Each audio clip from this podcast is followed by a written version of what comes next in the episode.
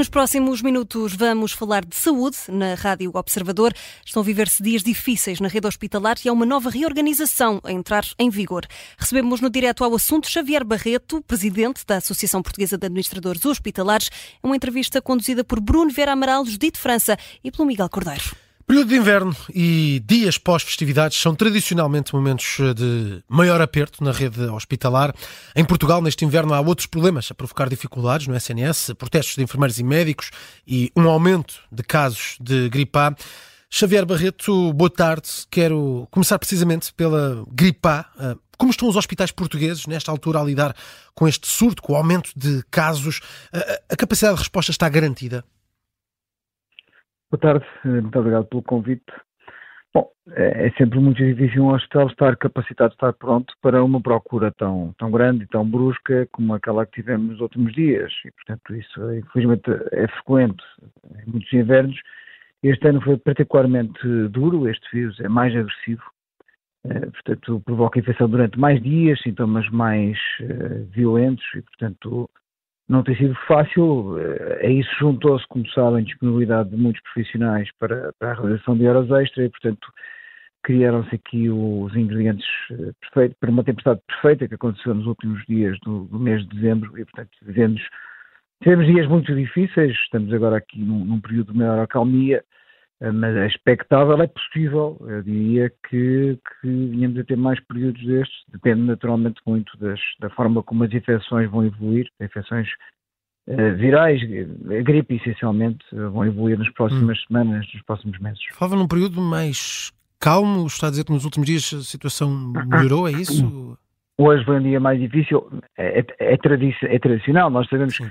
que o dia 26 e o dia 2 são dias de grande procura, Uh, portanto, mas uh, e, e, hoje de facto verificou-se essa procura, ainda que não tão grande como no dia, como no dia 26, uh, eh, mas agora já com melhores condições, como sabe, as horas extra voltaram ao zero e, portanto, os, os hospitais passaram a ter capacidade para escalar os profissionais mesmo aqueles que, que, já não estavam a fazer, agora voltam a poder fazer horas extra por conta desse, desse, desse reset, digamos assim, do contador das horas extra e, portanto, isso também dá alguma uma folga maior, uma margem maior a alguns hospitais.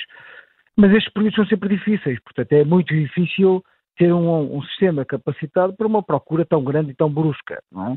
É, importa ainda dizer que a parte destes doentes não devia vir ao hospital, portanto, uh, não, não são uma gripe à partida, a não sei que tenha alguns alguns sintomas uh, muito específicos, uh, à partida não é patologia que justifica ir à urgência. Portanto, mas infelizmente sabemos que continuamos a ter de 30%, 40%, 50% em alguns casos doentes que estão nos serviços de urgência e que de facto não deveriam lá estar. Hum. ter outro tipo de resposta. Nestes dias de festas uh, uh, houve reforço dos horários dos centros de saúde. Uh, aliviaram de facto as urgências dos hospitais? Alivia sempre, de alguma forma alivia, mas não, quer dizer, esta questão dos centros de saúde é, é, é, mais do que estar só de porta aberta, é uma questão também de confiança na resposta que é dada. E, portanto, o que nós temos vindo a dizer sobre os centros de saúde é que temos que olhar para eles como uma resposta mais, mais estruturada. Portanto, não, não faz grande sentido quando chega o inverno e quando temos problemas, de repente abrimos os centros de saúde meio de dias esperando que as pessoas alterem os seus hábitos de, que tiveram ao longo de toda uma vida Uh, e, portanto, isso parece, não parece fazer grande sentido. Portanto, o, o que faria sentido uh, fazer uma aposta como já foi feita em outros países, como foi feito aqui lado em Espanha, onde a primeira linha de resposta ao doente agudo está claramente sediada nos cuidados primários. Portanto, existe uma rede de atenção primária.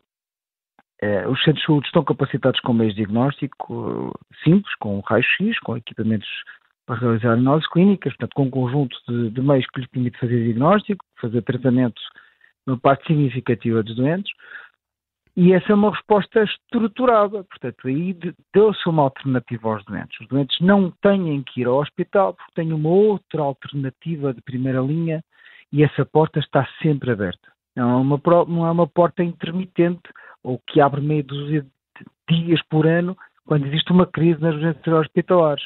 Isso não é uma resposta estrutural e não me parece que seja uma, uma boa forma de olhar para o problema. E, portanto, é preciso dar uma resposta alternativa às pessoas. esta, esta ideia de uh, lentamente ir formando as pessoas para que liguem sempre primeiro para a linha de saúde 24 faz todo o sentido. Uh, logo aí tem uma primeira triagem, logo aí são encaminhados para o nível de cuidados adequado. Mas temos que ir um bocadinho mais longe do que isso. Uh, eu diria que temos cada vez mais pensar numa resposta alternativa que não sejam os hospitais, que sejam os cuidados primários. É verdade que isto não serve para todas as regiões do país, sabemos, Lisboa e Valtejo tem uma carência enorme de cobertura de cuidados primários, sabemos que em todo o país temos quase 1 milhão e 700 mil portugueses sem médico de família, e portanto para esses será sempre mais difícil arranjar uma cobertura de cuidados primários, uh, nomeadamente para, para, para, quando tiverem uma doença aguda. Um, mas eu diria que o caminho tem que ser este. Hum. Portanto, para garantirmos que os hospitais ficam reservados para os casos graves, nós temos de ter uma resposta alternativa para os outros. E essa, essa resposta ainda não existe. Hum, e, esse, e esses casos graves uh, neste inverno têm sido uh, superiores ao, ao, esperado? O número de internamentos está a pôr uma grande pressão sobre o sistema ou há margem para gerir ainda o número de internamentos? A indicação que temos é que a taxa de internamentos tem sido sensivelmente igual aos anos anteriores. É claro que os internamentos estão cheios, e estão cheios, como sabemos também, por, por casos sociais. Uh, infelizmente faltam respostas uh, do lado social, não do lado da saúde, e os hospitais acabam por ser um bocadinho a válvula de escape para, para a falta de capacidade que temos enquanto país de dar resposta a estes casos. Uh, pessoas que não têm um, um ar por onde regressar, portanto, às vezes é impossível dar alta a um doente porque ele não tem uma casa para onde, para onde se, se, possa enviar, eles têm, têm inúmeras dificuldades para se alimentarem corretamente, para, para, comprarem, para comprarem até os medicamentos que necessitam, portanto, as dificuldades são muitas, e por isso os hospitais têm dezenas de casos sociais, dezenas de camas que estão ocupadas com doentes que de facto já não deveriam lá estar. Hum. E há uma ideia da, da percentagem que esses casos sociais representam nos internamentos? Nós fazemos essa medição todos os anos, em março, uh, e falamos novamente no próximo mês de março. E a última vez que o fizemos, uh, tínhamos uh, mais de 1.600 doentes em todo o país internados por razões inapropriadas. 1.600 doentes são quase 10% das câmaras de Serviço Nacional de Saúde. Portanto, em março do ano passado, e esse número foi confirmado mais tarde até pela direção executiva, pelo professor Fernando Araújo, cerca de dois meses depois, penso que em junho, ele confirmou esse número numa audiência na, na Comissão Parlamentar de Saúde. E, portanto, reparem, 10% eh, das câmaras de Serviço Nacional de Saúde, internados, ocupadas, aliás, com doentes que, que, estão lá por razões inapropriadas, é imenso é imenso. Quer dizer, são camas que fazem falta depois para, para internar doentes a partir de serviço de urgência. Uh, os doentes que estão lá internados por razões inapropriadas estão a correr riscos. Podem, por exemplo, contrair uma infecção hospitalar, ter um caso mais, mais, mais, mais complexo, uh, e são também uma fonte de custos. Uh, portanto, esse, esse, nosso barómetro que fazemos em março, em conjunto com a Sociedade Portuguesa de Medicina Interna e com os profissionais de serviço social, dizia-nos que esse custo poderia andar à volta dos 260 milhões de euros ano portanto, só o internamento desses doentes por razões inapropriadas. E, portanto, falta toda uma estrutura, toda uma rede de apoio social para, no fundo, dar resposta a estes Sim. doentes. E, na ausência dessa resposta, os hospitais acabam por mantê-los internados por mais tempo do que aquilo que deveriam. Uh, e reparem que, em alguns casos, estamos a falar de meses ou até de anos. Nós temos casos de doentes que estão anos à espera de ter uma outra resposta e continuam internados no hospital.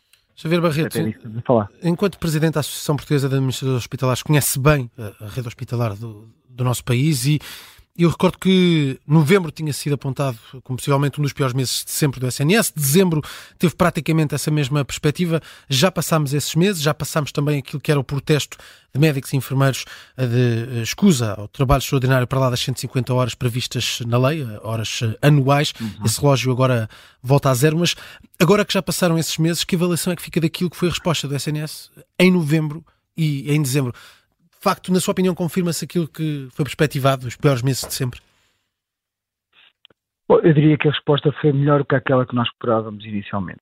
Portanto, esta capacidade de, de articulação em rede, uh, o funcionamento rotativo, em alguns casos, uh, entre ajuda que foi possível criar entre diferentes hospitais, funcionou melhor que aquilo que nós esperaríamos e, portanto, não estou com isto a dizer que foi dada uma boa resposta aos doentes, não foi.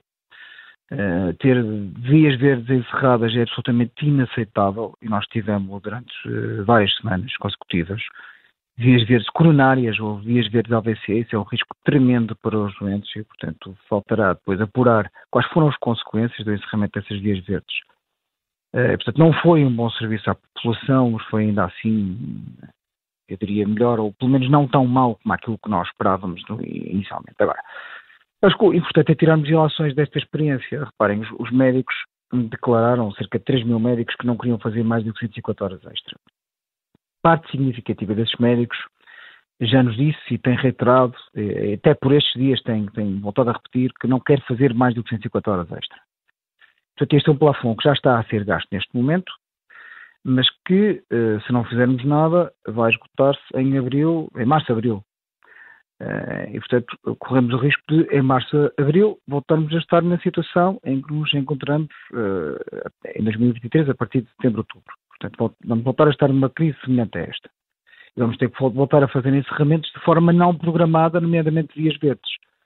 É, portanto, eu, diria que é muito importante, eh, tendo em conta aquilo que aconteceu, a experiência que temos durante estes meses, até a informação que temos sobre o movimento de doentes, o fluxo de doentes, os doentes graves, as consequências que isso teve ou não teve para os doentes. Uh, o transporte, o tempo que mediou entre uh, o transporte entre, entre diferentes hospitais. Portanto, Toda essa informação é muito importante para nós, neste momento, fazermos uma reflexão muito, muito clara e muito profunda, mas muito honesta também, sobre qual é a reorganização que temos que fazer muito rapidamente na nossa rede de urgências para não voltarmos a ficar nesta situação, sabendo que parte significativa dos médicos tem esta opção de não fazer mais do que 150 horas e que é uma opção perfeitamente legítima que temos que respeitar. Portanto, quem tem esta ideia de que uh, nós vamos conseguir contratar, de repente, 3 ou 4 mil médicos para substituir todas as horas extra e voltar a colocar a funcionar toda a rede de urgências como tivemos no passado, à custa de centenas e centenas de horas extra por parte dos nossos médicos, está completamente enganado. Nós não vamos voltar a esse cenário. Uhum. Uh, portanto, uh, o que faria sentido, a opção mais racional neste momento, era reorganizar a nossa rede de urgências, em alguns casos concentrando respostas em algumas regiões, em algumas cidades, em algumas áreas metropolitanas. Uh, bem sei que o período pré-eleitoral é muito difícil para fazer uma reforma destas. Portanto, os municípios têm muita dificuldade em aceitar qualquer tipo de reorganização na sua rede de saúde, particularmente na rede de urgências. Mas os factos são estes. Portanto, estas são as horas de médico temos, e é com estas horas que nós temos que criar o melhor sistema possível, não é com as horas que temos no passado, não é nem com aquelas que nós gostaríamos de ter no futuro. Uh, e, portanto, não nos podemos deixar iludir por estes três meses em que o contador voltou ao zero e os médicos estão novamente a fazer horas extra, porque esse plafond vai esgotar-se em março ou abril. Isso tem sido dito pelos médicos. Uhum. Uh, e, portanto, hum, é, eu diria que é urgente fazermos essa reflexão. Deixe-me só, eh, ainda falando da gripe, a, Direção-Geral de Saúde diz que o pico deverá ser atingido no final de janeiro. Uh, falta uhum. um mês, portanto é de esperar que a situação seja pior. Talvez, sim, sim, sim, sim. É, é possível, portanto, mas repara, estes, estas últimas semanas foram muito difíceis porque conjugaram-se aqui uma série de efeitos. O facto de nós termos poucos profissionais disponíveis, é, sempre também um período muito marcado por férias, Uh, tínhamos várias infecções a ocorrer ao mesmo tempo, particularmente a gripe A foi, uh, mas também o vírus essencial respiratório e outras, e portanto foi um período muito, muito difícil.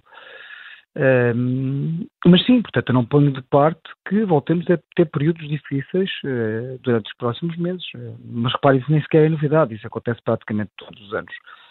O, o que eu estou a dizer é que não podemos correr o risco de, em março ou abril, voltarmos a estar numa situação em que tínhamos que cerrar respostas absolutamente críticas como vias verdes. Isso devia preocupar-nos a todos.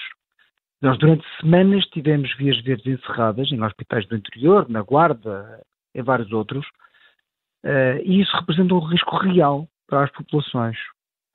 Uh, portanto, essas horas extra, esse plafond de 150 horas tem que ser gasto com parcimónia, com racionalidade, da melhor forma possível, uh, e a melhor forma possível poderá implicar uma reorganização da rede de urgências. Uh, e eu, o que, o, que, eu desejo, sinceramente, é que essa seja a opção da direção executiva. Aliás, reparem, a direção executiva está, parece estar já a dar indícios de que o pretende fazer na, na, na obstetrícia. Anunciou hoje um plano para os próximos três meses, Sim. de alguma forma já assume isso, assume que há eh, duas, três maternidades, três, para ser mais concreto, na região de Lisboa e que são quase as maternidades âncora, que estão abertas hum. Eh, todos os dias do ano, dia e noite, outras que funcionam só de dia, outras que funcionam de forma alternada, que vão encerrando de forma alternada aos fins de semana, mas assume que é uma resposta estrutural que vai funcionar durante três meses, está a fazê-lo para a obstetrícia, concentra a resposta uh, à urgência de ginecologia num hospital, no Hospital Santa Maria, e portanto parece estar aqui a fazer uma, uma, um início de reforma que poderá passar a ser uma, uma, uma resposta mais estrutural ou definitiva. Eu hum. tenho sempre alguma dificuldade em utilizar a, a palavra definitiva, mas está a assumir uma coisa que é factual. Não tem horas, não tem horas de médico para mais do que isto. Sim, e sim. não tendo horas de médico para mais do que isto, faz sentido que se dê às, às populações a melhor resposta possível, a melhor rede possível. Xavier Barreto, só para terminar, uh, peço-lhe um minuto nesta resposta e apenas para abordarmos essa mudança, reorganização no SNS. Portugal tem agora, uh, fica coberto com 39 unidades locais de saúde, reorganização com o objetivo, uh, indicam, facilitar o acesso de pessoas e circulação entre os centros de saúde e os hospitais. Desaparecem as administrações regionais de saúde. Que importância é que tem esta reorganização? Muda, o que é que muda aqui? No imediato as pessoas não vão sentir grande diferença, quer dizer, nós vamos, ter, continuar, vamos continuar a ter basicamente o mesmo, mesmo tipo de organização, os mesmos centros de saúde, os mesmos hospitais. Cria as bases para se começar a fazer um trabalho de fundo para se juntarem os cuidados primários, os cuidados hospitalares hum. e até muito mais do que isso, um conjunto de entidades, setor privado, setor social, as farmácias, um conjunto de entidades a discutir o percurso dos nossos doentes. Como é que nós podemos melhorar o acesso dos nossos doentes a cuidados de saúde? Isso poderá implicar eh, mudanças importantes, poderá implicar, por exemplo, que doentes crónicos deixem de ser acompanhados nos hospitais e passem a ser acompanhados nos centros de saúde, ou nas farmácias, ou em consultas de enfermagem em vez de consultas Sim. médicas, libertando os médicos para, por exemplo, fazer mais primeiras consultas. E este tipo de resposta, mais integrado, mais alargado a um conjunto de entidades que podem contribuir para o percurso do nosso doente, não tem que ser só centros de saúde e hospitais, pode ser o setor social, pode ser o setor privado, podem ser as farmácias e muitos outros, esta é a mudança que nós temos que fazer no nosso sistema de saúde e, em concreto, o Serviço Nacional de Saúde. É um trabalho que começa agora. Portanto, Sim. esta ideia de criarmos estas instituições dá, no fundo, o um enquadramento para que essa discussão se faça, para que esse trabalho se faça e se coloque no terreno, mas é trabalho para muitos anos. Xavier... Ninguém espera respostas Sim. para amanhã, porque isso não vai acontecer. Xavier Barreto, Presidente da Associação Portuguesa de Administradores Hospitalares, muito obrigado por ter estado connosco esta tarde na Rádio Observador. É que agradeço. Boa tarde.